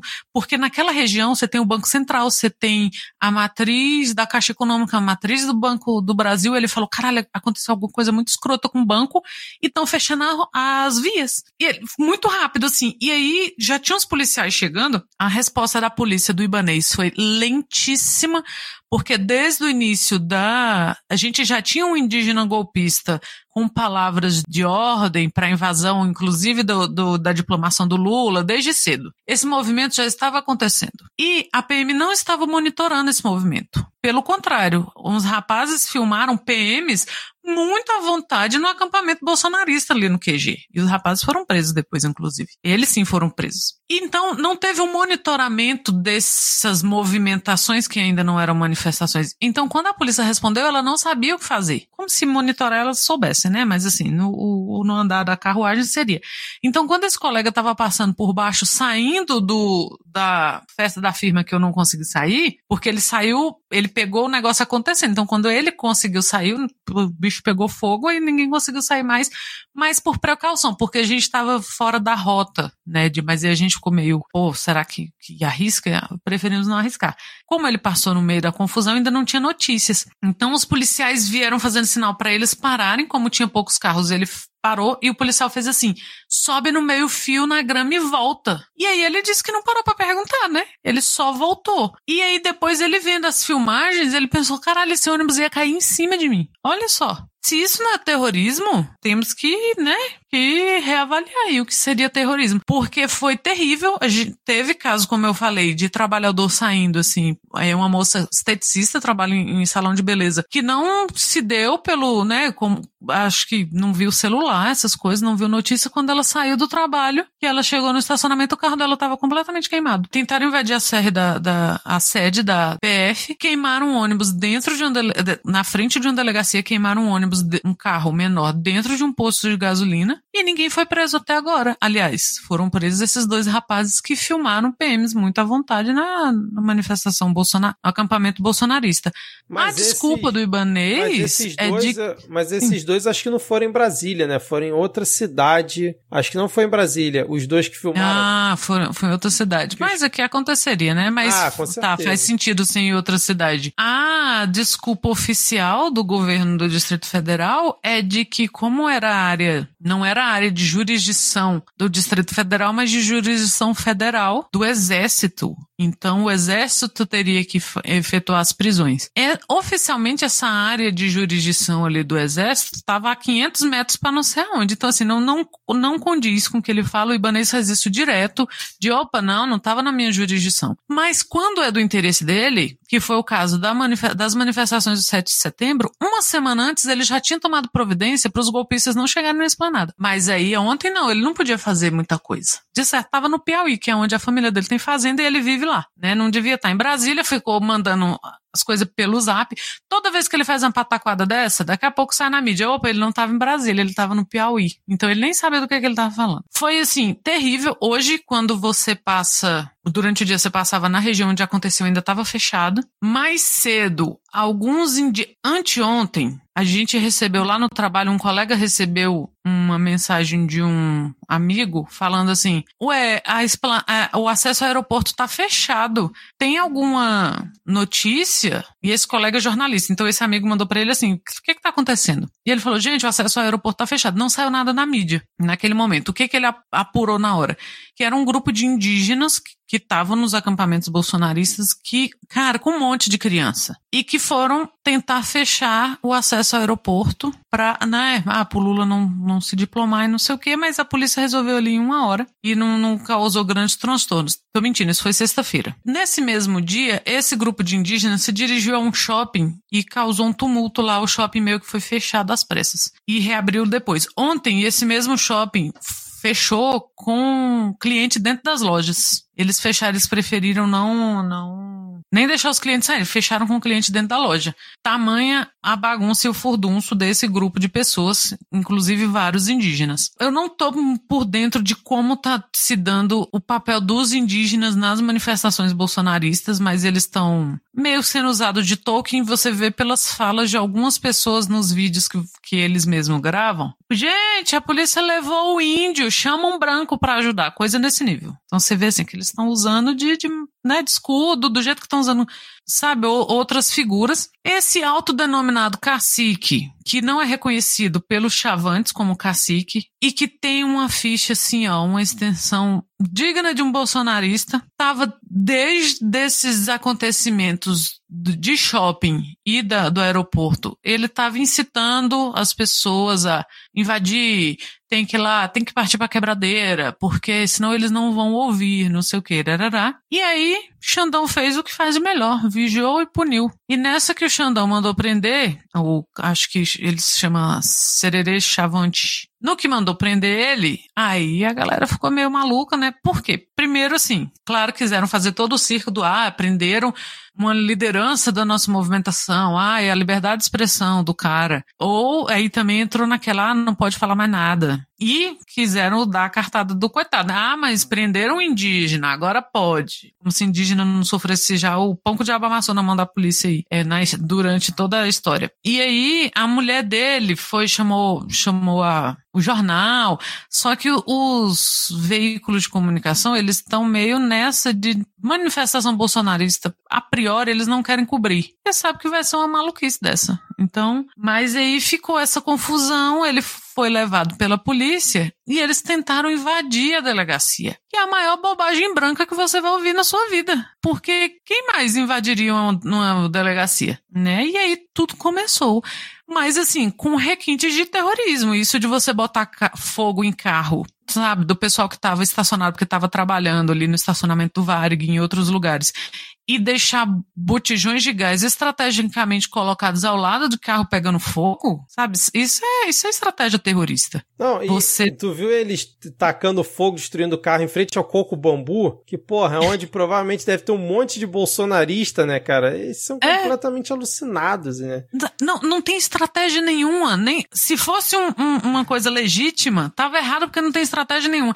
Aí é... vem por conta do MST. Meus queridos, o MST sabe o que tá fazendo. Você nunca vai ver o MST fazendo uma lambança dessa aí, quando quer protestar, mesmo por meios mais contraditórios e violentos, que não sou eu que vou dizer que não são válidos. Mas olha a lambança, olha o tipo de coisa. Aí começa um tal de não. Esses dias fizeram um videozinho com camiseta de Supremo ao Povo, dando o dia, a hora e o nome de que eles iam fazer e acontecer.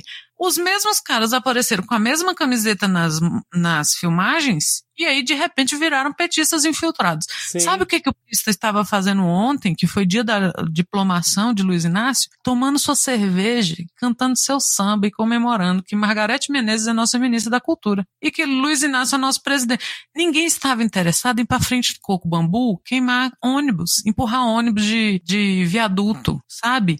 E aí pegou super mal para eles, porque nem entre eles esse negócio cola de que, ai, eram, eram esquerdistas infiltrados. Virou um PT tá ali, parece um, sabe, um, um, uma mini cena de guerra, porque tá bem localizado, assim, é um lugar bem restrito, mas esquisitíssimo. E absolutamente ninguém foi preso. Não, é, é e, tipo assim, a galera começa, ai ah, não, é a esquerda querendo. Minha gente, a esquerda não precisa fingir nada. Os bolsonaristas já estão fazendo muita merda. Tipo, a gente não, não tem nenhum, zero. Qual, qual seria o motivo da esquerda querer sair que, queimando o ônibus, batendo na polícia? Pra quê? Pra, pro povo ficar contra a direita? Pra ficar, ai, nossa, realmente. Não, pô, de jeito nenhum. Não, não faz o menor sentido. Como você falou, pô, a gente quer é ser feliz.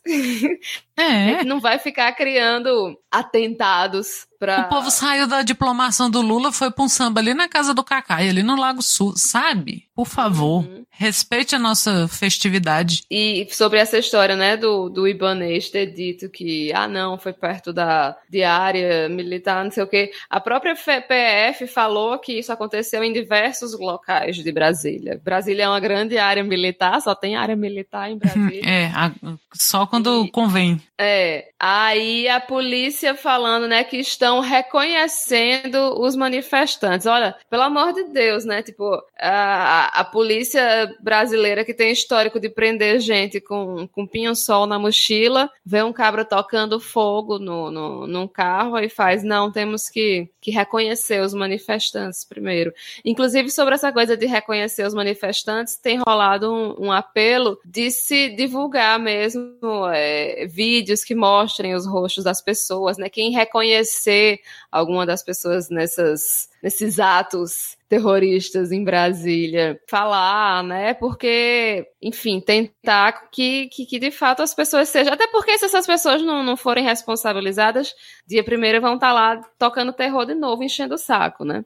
Aí, é muito difícil acreditar que bolsonarista fez essa bagunça toda por causa de um indígena. A gente sabe que bolsonarista não gosta de indígena, como é o ex-ministro odeia o termo povos indígenas. E, enfim, não, não, não, não só não causaria essa revolta por ter sido um indígena preso, como foi uma prisão temporária, uma prisão de 10 dias. Entendeu? Não, não, não tem motivo para A galera tava puta porque Lula tinha sido diplomado e arrumar, aproveitaram essa situação para inflar e causar esse terror, causar essa bagunça. E lembrando que a prisão do índio foi solicitada pela PGR. O Alexandre de Moraes apenas autorizou, né? Sempre bom a gente relembrar isso às vezes, porque quando se é noticiado, muitas vezes eles só reforçam a questão do Xandão. Mas assim, a gente vai continuar é, acompanhando acompanhando. Na próxima semana a gente vai ter um episódio especial, então não sei se a gente vai comentar alguma coisa, mas por acaso tiver espaço no, no outro episódio e a gente tiver novidades, a gente atualiza aqui também. Bom, PEC da transição foi aprovada no Senado, isso é quase uma atualização de notícias passadas, né? Que é, no último episódio a gente comentou que ela tinha sido aprovada na CCJ, depois no, no dia seguinte da nossa gravação ela foi aprovada no Senado em dois turnos com uma folga até que boa. Inclusive, tem senador do PL que votou a favor da PEC, ou seja, votou a, a, favor é, do projeto que é articulado pelo governo Lula. Ainda não é um projeto do governo Lula, porque o governo Lula, paz, meus senhores, ainda não assumiu, ainda é o governo Bolsonaro, né? Inclusive, Bolsonaro tá calado, né? Os caras tocaram terror em Brasília e ele simplesmente tá quieto como um bom arruaceiro e incentivador do caos que ele é, né? Porque ele podia simplesmente pedir para a galera parar com o que estava fazendo, mas óbvio que ele não quer isso. E aí, depois de aprovada no Senado, a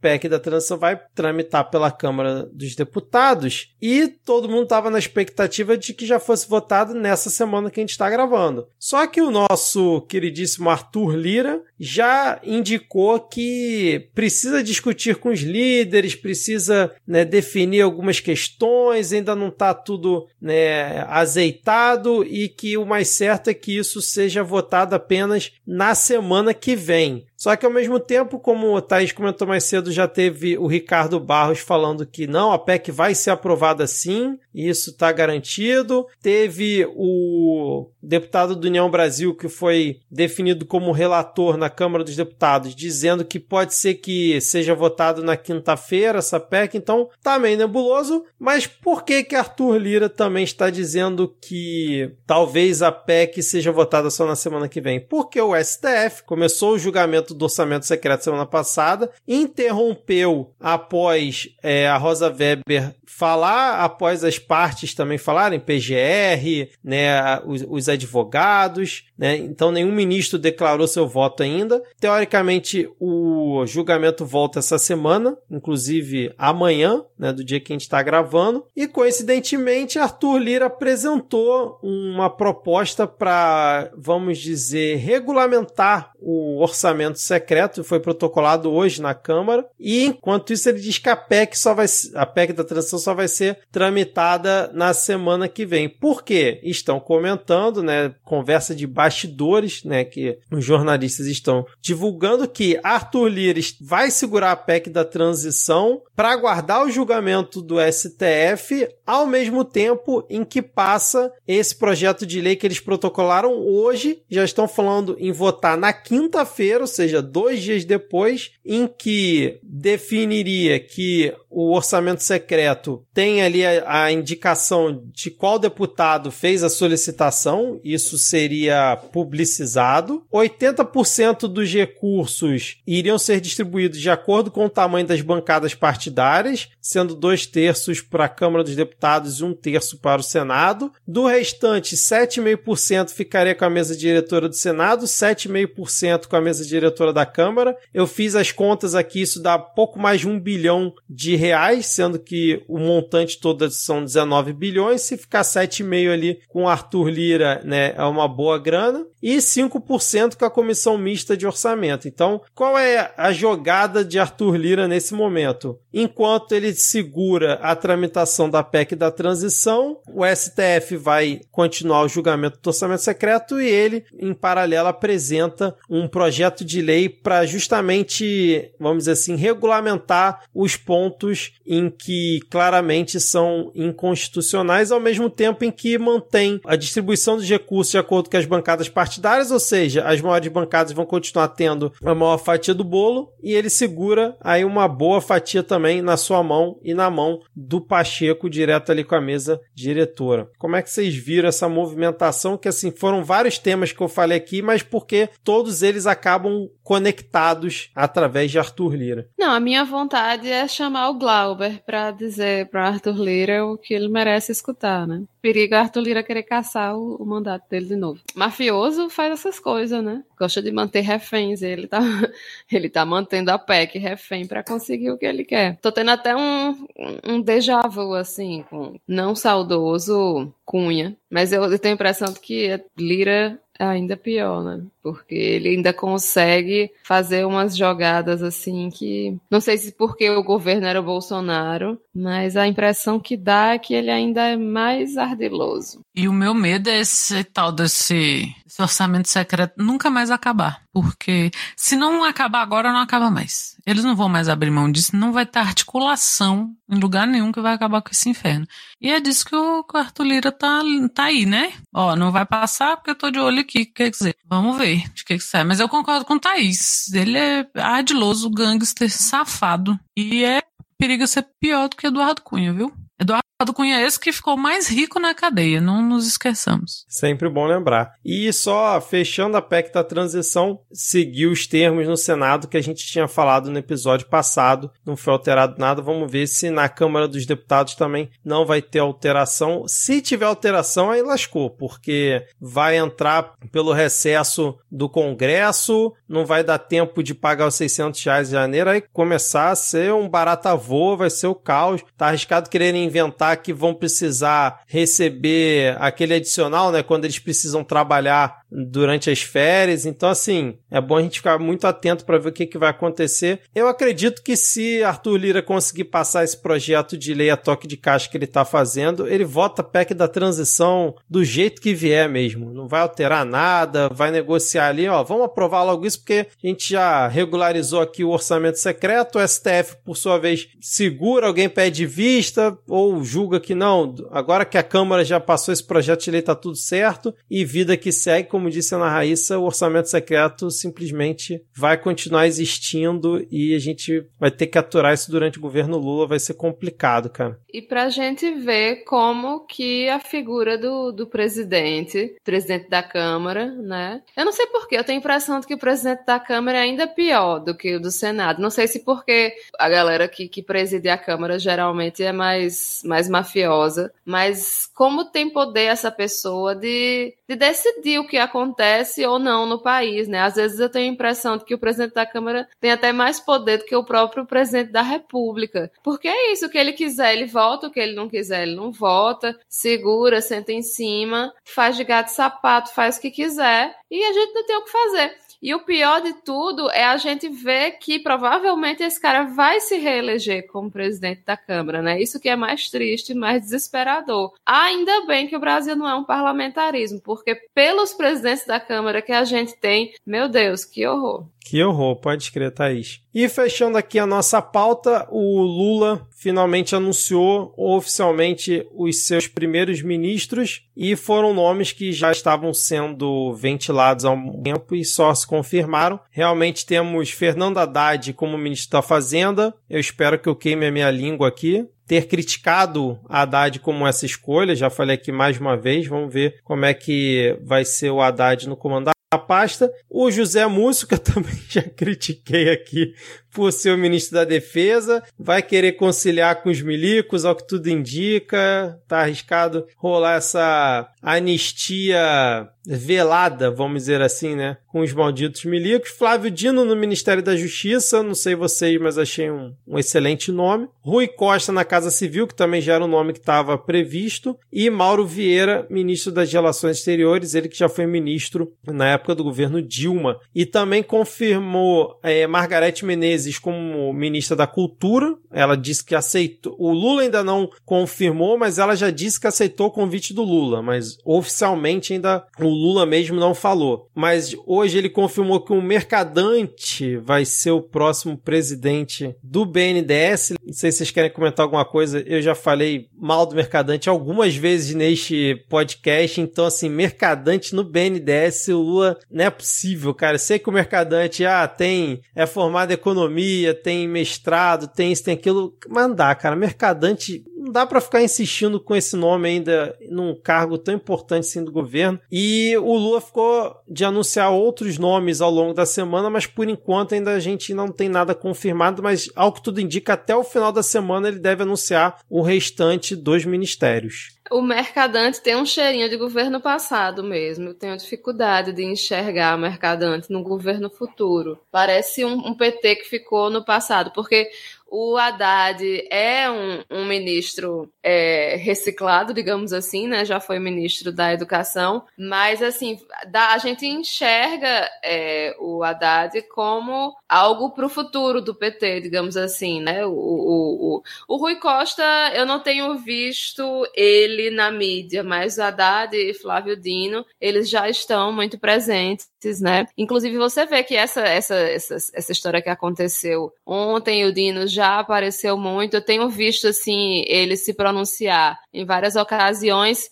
e você vê assim como ele é uma figura assim que, sei lá, não, não queria dizer só que fala bem, mas ele é alguém que sabe se posicionar, que sabe argumentar, né? Alguém que tem muita é, postura, é, certeza né? do que é, é alguém que tem muita certeza do que fala.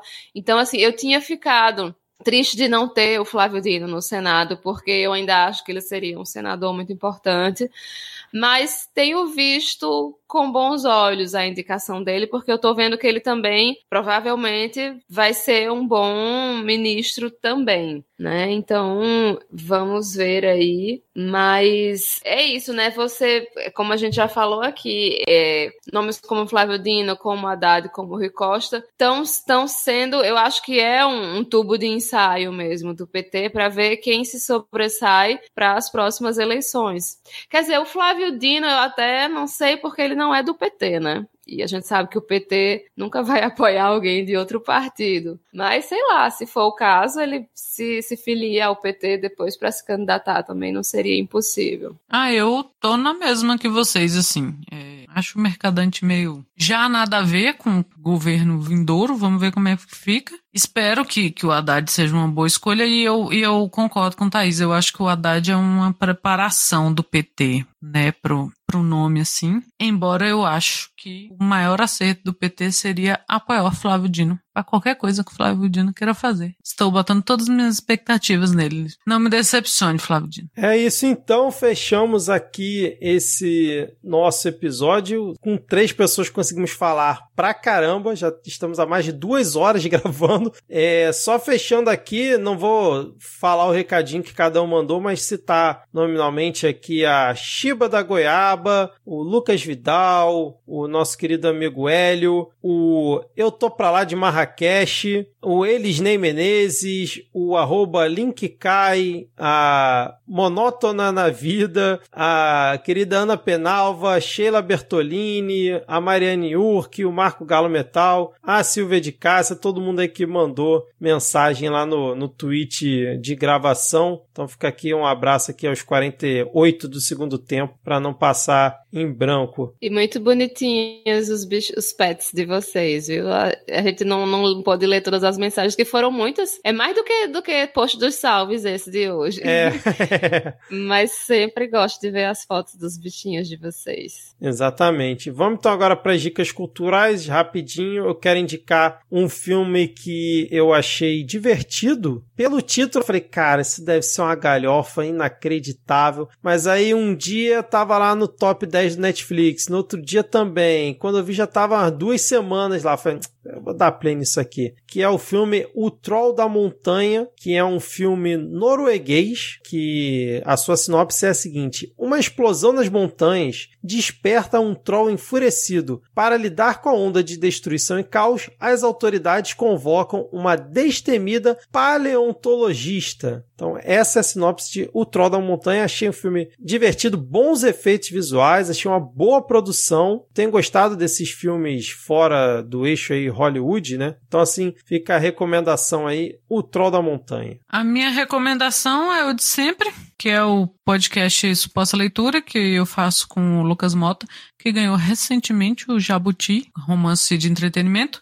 É meia hora, são episódios quinzenais, então uma vez a cada 15 dias temos episódios discutindo sobre algum livro especificamente ou sobre algum tópico de literatura. Então vale o play lá. Eu acho que vale, né? Então você tem que ouvir agora para me dizer se vale. E é a minha dica de fim de ano corrido de quem não assiste nada, mas assiste Vandinha, que foi a dica do Vitor da semana passada e reitero. Bom saber que eu você tô, curtiu, tô... Ana. Pô, bom demais. Gena Ortega arrasa. E olha que a, a Bia Falcão não tá aqui dessa vez, né? Ela falou que quem não gostava de. tinha que morrer, quem não gostava de. Como é que é? Do diretor. E eu fiquei bem caladinha na minha. Porque eu, eu acho o Tim Burton superestimado pra caralho. Ninguém aguenta mais Tim Burton. Mentira, eu não aguento mais Tim Burton. E eu achei ótimo. Por quê? Porque não tinha nada do Tim Burton. O Tim Burton tinha caído num vício dele mesmo, assim, que não aparece no Vandinha, então está ótimo. E eu tô gostando do, das especulações de quem seria a mãozinha, né? Será que é a mãozinha do Jamie Lannister? Não sabemos.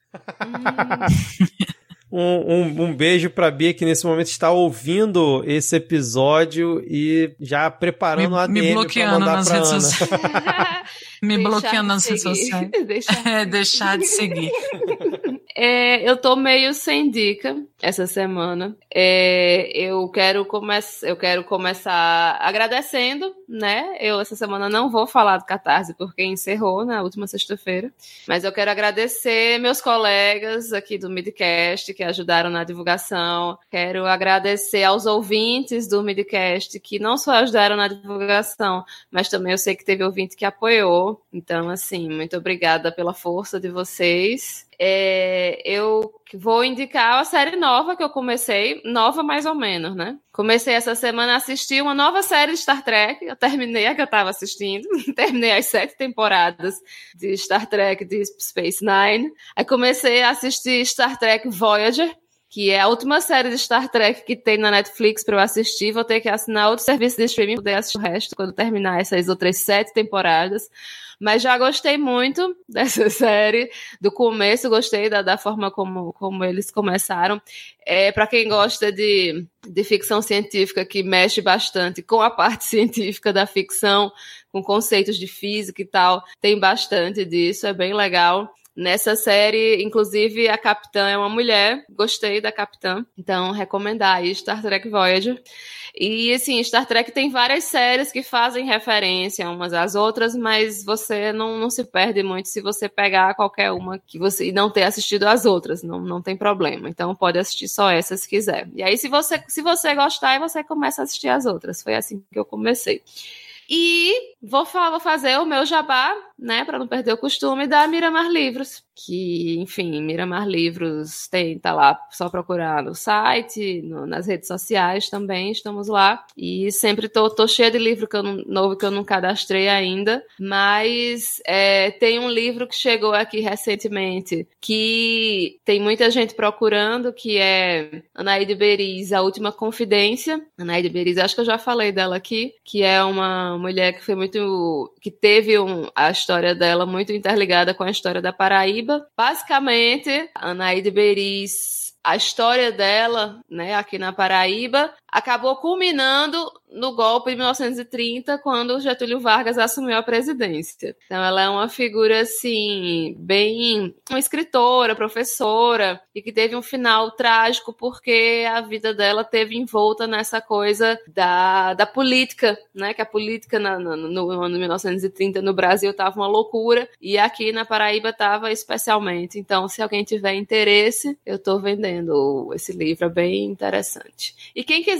conhecer mais a história de, de, de Anaíde Beris. Tem o filme da Tizuka Yamazaki, que eu até já mencionei aqui, que dá para conhecer um pouquinho dessa, dessa história da Paraíba nesse período, que é Paraíba Mulher Macho, que acho que tem no YouTube, porque já é um, um filme bem antigo. Excelente! Encerramos então aqui mais um Midcast Política. Ouvintes, se preparem, porque se tudo der certo e nada der errado, semana que vem teremos um episódio muito especial, fugindo aqui do desse formato padrão, mais um formato que já tivemos aí no passado não muito distante, não quero dar muito spoiler, mas que Thaís Kisuke está ansiosa para esse episódio, a Ana também está animadíssima, Rodrigo, todo mundo aqui, então aguardem porque semana que vem o episódio vai ser bem bacana se tudo sair conforme planejado, beleza? Então valeu Ana, valeu Thaís até a próxima.